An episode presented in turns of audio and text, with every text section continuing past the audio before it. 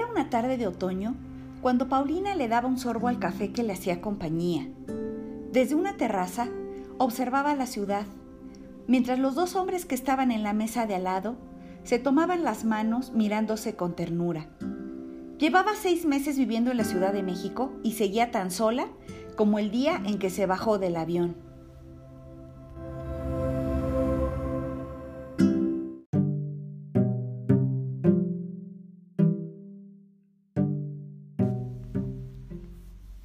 La vista era estupenda. Desde lo alto de aquel edificio antiguo, Paulina pensaba, es bonito estar enamorado y más ser correspondido. Entonces sacó su celular, acomodó su rubia y larga cabellera, puso su mejor sonrisa e hizo clic.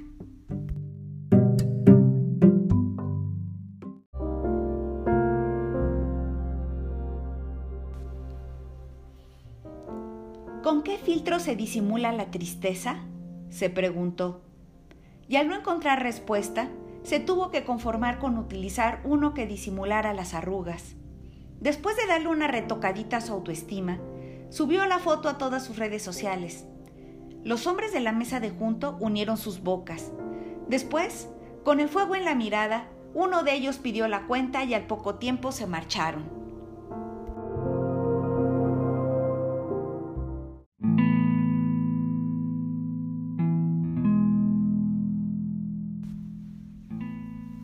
Paulina pidió otro café y la tercera rebanada de pastel de la tarde.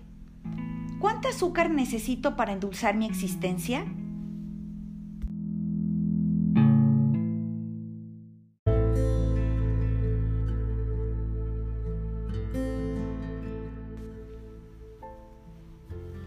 Se encontraba absorta en sus reflexiones cuando el timbre de su celular anunció la llegada de un mensaje, el cual decía, ¿Ya te sientes chilanga? A Paulina se le arrugó el corazón. Pretender que podía ser amiga del hombre con el que vivió por más de 20 años era una verdadera tortura. Entonces escribió, ¿cómo quisiera compartir esta vista contigo? Pero lo borró y mejor le mandó uno que decía, obvio, ¿qué dice Monterrey? Al menos Diego estaba al pendiente de sus publicaciones y eso le parecía una luz en medio de aquella soledad que le iba carcomiendo el alma lentamente.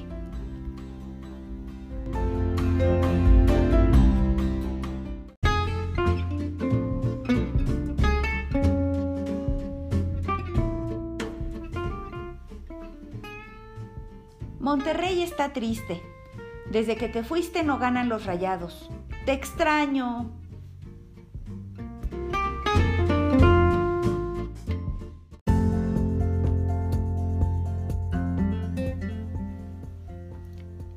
De repente, la tarde lluviosa se convirtió en día soleado y los coches se transformaron en trajineras llenas de coloridas flores.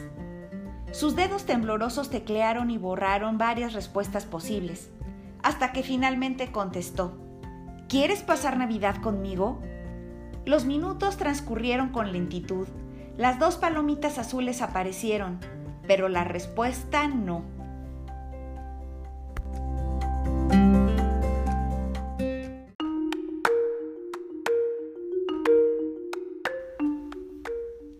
Paulina pasó de la taquicardia a la sudoración excesiva.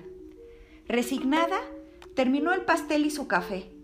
Cuando se disponía a pedir la cuenta, el celular anunció la tan anhelada respuesta.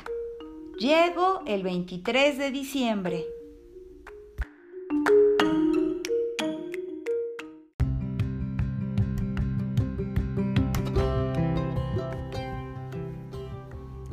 Paulina no sabía si besar al mesero, bailar al ritmo de la banda que tocaba en la terraza o ir de rodillas a darle las gracias a la Virgen de Guadalupe así que se conformó con responder, quiero verte.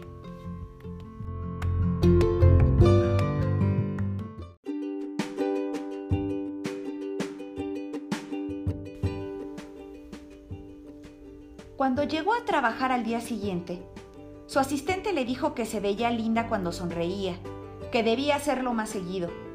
Paulina quería contarle que su exmarido pasaría la Navidad con ella, que aún lo amaba y lo extrañaba, pero se limitó a sonreír.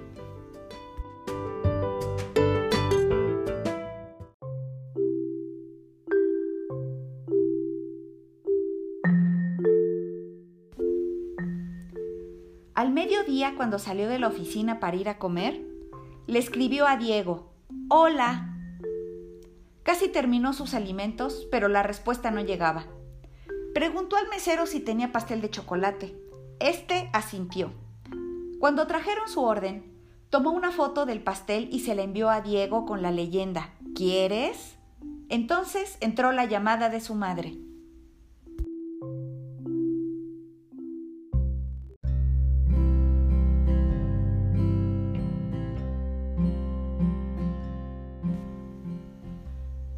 Pau, cariño, no sabía si contarte o no, pero es mejor que lo sepas por mí. Hoy me encontré a tu ex suegra y me contó que... Ay, mi amor, que... que va a ser abuela. Mejor dicho, que Diego será padre.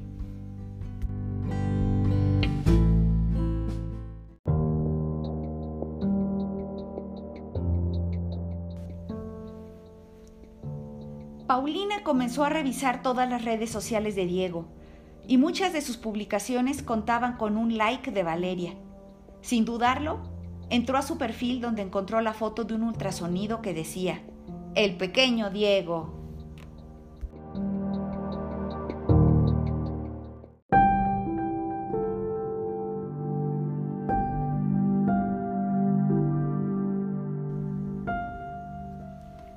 Paulina quiso vomitar. Siguió buscando. Entonces encontró otra foto fechada hacia un mes. Valeria lucía un anillo de compromiso en la mano izquierda y un vientre muy abultado. Diego, mi amor, hace seis años iniciamos esta historia de amor y pronto nos convertiremos en una hermosa familia.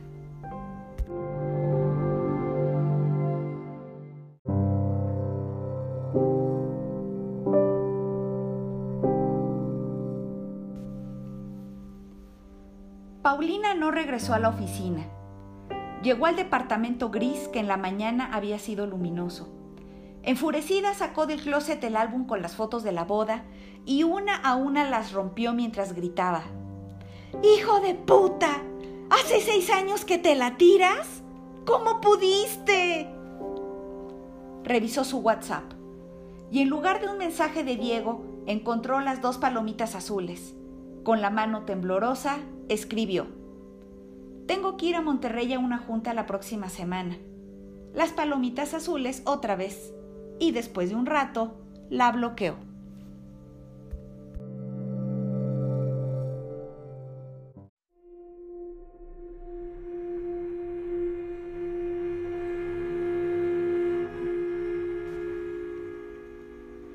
¿Cuántas veces tienes que morir para renacer?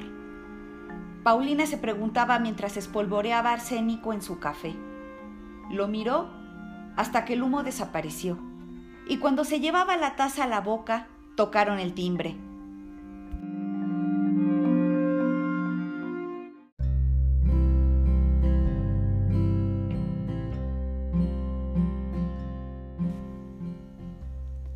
Al abrir la puerta, Paulina se encontró con una joven y sonriente mujer en una silla de ruedas cargando un pastel de chocolate.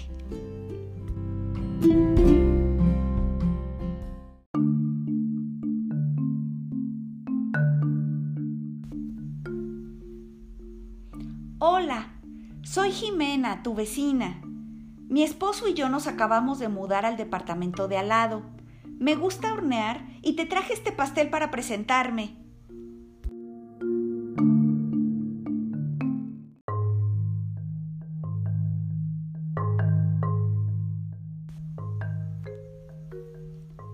Paulina, tartamudeando, contestó, Muchas gracias y, y mucho gusto, pero vivo sola y es mucho pastel para mí. Ah, pues ven a la casa a comerlo con nosotros. Paulina volteó la cabeza hacia la cocina y miró la taza de café. Entonces decidió aceptar la invitación.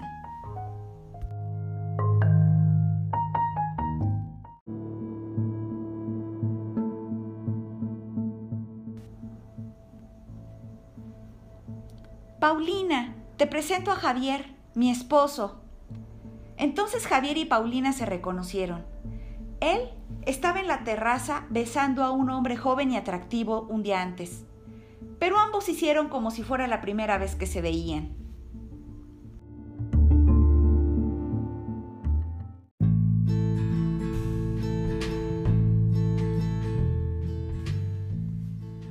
La charla fue amena. Paulina comió dos rebanadas de pastel y cada que le daba un sorbo a la taza de café, pensaba en la bebida que esperaba por ella en la barra de su cocina.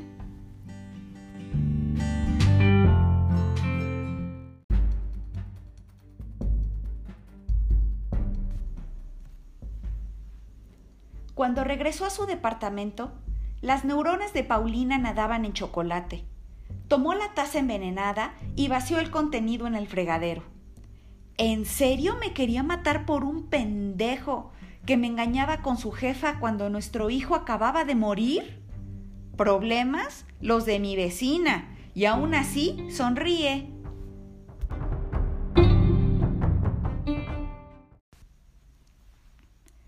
Entonces sacó del cajón un cuchillo, salió de su departamento y fue a tocar al de sus nuevos vecinos. Javier abrió la puerta y al ver a Paulina palideció. Ella empujó el objeto filoso en su trabajado vientre. Él se desvaneció en un charco de sangre, mientras Jimena observaba atónita desde la silla de ruedas. Al descubrirse observada, Paulina entró al departamento y tomando los restos de pastel que estaban sobre la mesa, le escupió a la nueva viuda las siguientes palabras. Listo. Ya no te van a ver la cara nunca más.